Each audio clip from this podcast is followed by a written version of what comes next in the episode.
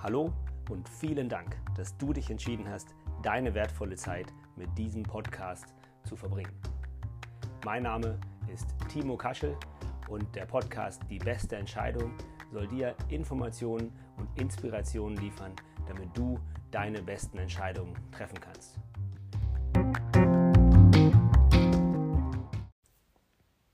Was tust du, wenn dein Rücken schmerzt? Wenn du nicht unbedingt einen Chiropraktor kennst oder einen sehr guten Draht hast, sodass du sofort einen Termin bekommst, dann greifen die meisten Menschen doch eher zu den üblichen, in Anführungsstrichen, Schmerzmitteln. Der Gang zum Arzneischrank ähm, ist da sehr häufig. Dann schaut man, ob ein bisschen Ibu da ist oder aus der Reiseapotheke ein bisschen Diclofenac, Paracetamol, Aspirin, ASS, was auch immer. Diese sogenannten nicht steroidalen Entzündungshemmer, die werden dann eingenommen und die Entzündung wird damit bekämpft. Klingt ja erstmal gut. Eine Entzündung bekämpfen ist immer eine gute Sache, denn Entzündungen sind ja doof. Die Schmerzen, die führen zu Schwellungen, kannst dich nicht richtig bewegen, schläfst nicht vernünftig, wachst morgens mit Beschwerden auf, alles doof. Also Schmerzmittel nehmen, beziehungsweise, nicht Schmerzmittel, Entzündungshemmer. Denn die initiale Wirkung ist natürlich gut, denn du hast einfach weniger Schmerzen, kannst dich ein bisschen besser bewegen und das ist natürlich ein erwünschter Effekt und eine tolle Sache.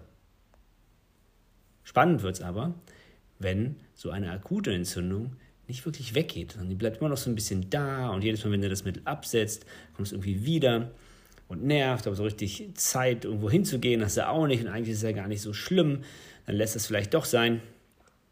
Also geht dann irgendwann diese akute Entzündung, geht in eine subakute Entzündung über und wenn es richtig dumm läuft, in eine chronische. Ein chronisches Ereignis hast du, wenn der Schmerz, das Problem länger als zwölf Wochen anhält, in den meisten Fällen. Dann wird es als chronisch bezeichnet. Das heißt nicht chronisch unheilbar, das heißt nur, du hast es schon recht lange.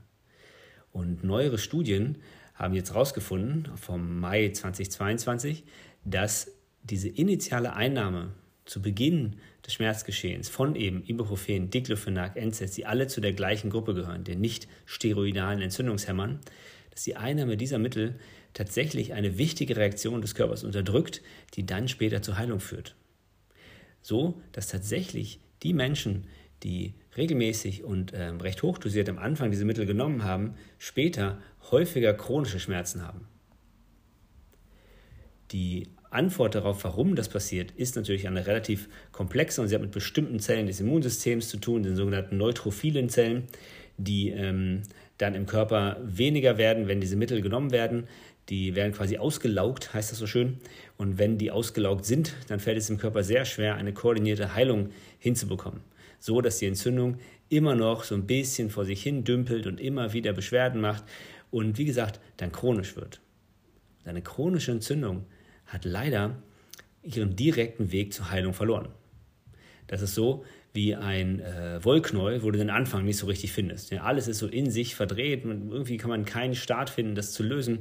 Man weiß gar nicht, wie das enden soll, eine verknotete Kette oder irgendwie sowas Kompliziertes. So sind chronische Entzündungen. Und das ist natürlich ein Zustand, den möchte man unbedingt vermeiden.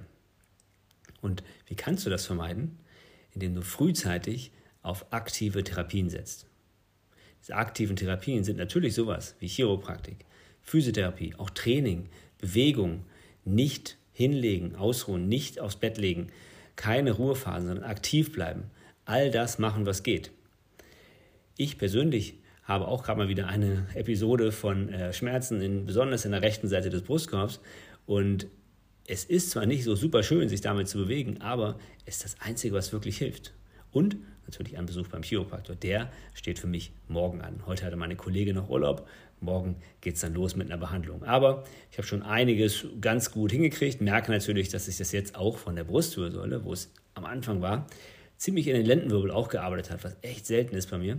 Aber so verlaufen die Kompensationen. Und so kommt eins zum anderen. Es wird aus einem Problem, werden zwei, drei Probleme. Und aus einem akuten Problem wird ein chronisches Problem.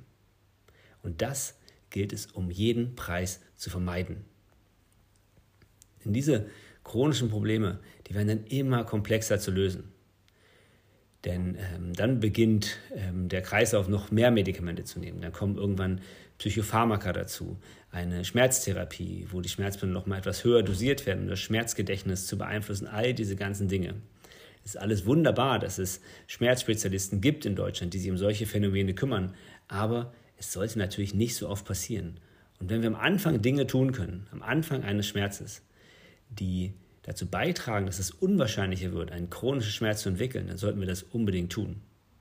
Und das, was du tun kannst, ist, auf diese Mittel zu verzichten, soweit es irgendwie möglich ist. In meiner Praxis gebe ich immer einen Grund für die Einnahme von solchen Mitteln an, dass wenn Menschen überhaupt nicht transportfähig sind, das heißt, sie keine Chance haben zu einer vernünftigen Behandlung mit den Händen bei einem Chiropraktor, bei einem guten Physiotherapeuten, Osteopathen zu kommen, dann ist es völlig okay, für einen kurzen Zeitraum Medikamente zu nehmen, die es möglich machen, diese Therapeuten aufzusuchen. Aber Kraft unserer Position im Gesundheitswesen treffen wir in unserer Praxis natürlich auf sehr viele Leute, die ähm, mit chronischen, sehr langwierigen Sachen zu tun haben, wo nie eine wirklich konsequente Aufarbeitung stattgefunden hat, wo die ähm, Physiotherapie sporadisch war, wo die Medikamenteneinnahme mal so, mal so war, ohne konkreten Plan, ohne Plan, das Medikament ähm, auch konkret wieder abzusetzen, sondern ja, wenn es wehtut, nehmen Sie es mal lieber und wenn die Bewegung wehtut, lassen Sie es mal lieber. Das waren so die Hinweise, die viele Leute kriegen. Dazu ist oftmals, äh, sage ich mal, das Bewegungsspektrum nicht ganz so groß bei vielen Leuten. Die Ernährung ist so mittelmäßig, manchmal wird sogar noch geraucht. Alles Dinge, die die Entzündungsneigung des Körpers echt hochtreiben und aus einem relativ leicht zu lösenden akuten Fall einen schwierig zu lösenden chronischen Fall machen. Und das sollte auf keinen Fall passieren. Also, was sind die Maßnahmen, die du unternehmen solltest, wenn du akute Schmerzen hast? Wenn dir wirklich was sticht im Rücken, auch wenn es schon ein paar Tage geht, bitte suche dir eine aktive Behandlung. Entweder, wie gesagt, beim Chiropraktor, beim Osteopathen, manche Orthopäden machen das auch sehr vernünftig, Physiotherapeuten, Masseure, such dir jemanden, der deine Muskulatur behandelt, deine Gelenke mobilisiert oder am besten justiert, denn dann kannst du diesen Kreislauf ganz früh unterbrechen. Und so kannst du die gefürchteten chronischen Rückenschmerzen verhindern und vermeiden. Wie gesagt, solche Studien sind Grundlagenstudien und sie bieten Indizien, aber das Wichtige ist eben, dass das, was sehr, sehr gut untersucht scheint, weil alle es verschreiben und weil alle es machen, nicht unbedingt immer das ist, wo die beste Beweislage herrscht. Tatsächlich ist die Beweislage zum Chiropraktor zuerst zu gehen, aus Kostengründen, aus Heilungsgründen, aus Aktivierungsgründen, aus allen möglichen Gründen eine sehr, sehr gute Entscheidung. Und ich hoffe, ich konnte dir mit diesem kurzen Podcast weiterhelfen, beim nächsten Mal, wenn du das Unglück hast, Rückenschmerzen haben, deine beste Entscheidung zu fällen, um den akuten Verlauf schnell unter Kontrolle zu bringen und den chronischen Verlauf gar nicht erst entstehen zu lassen.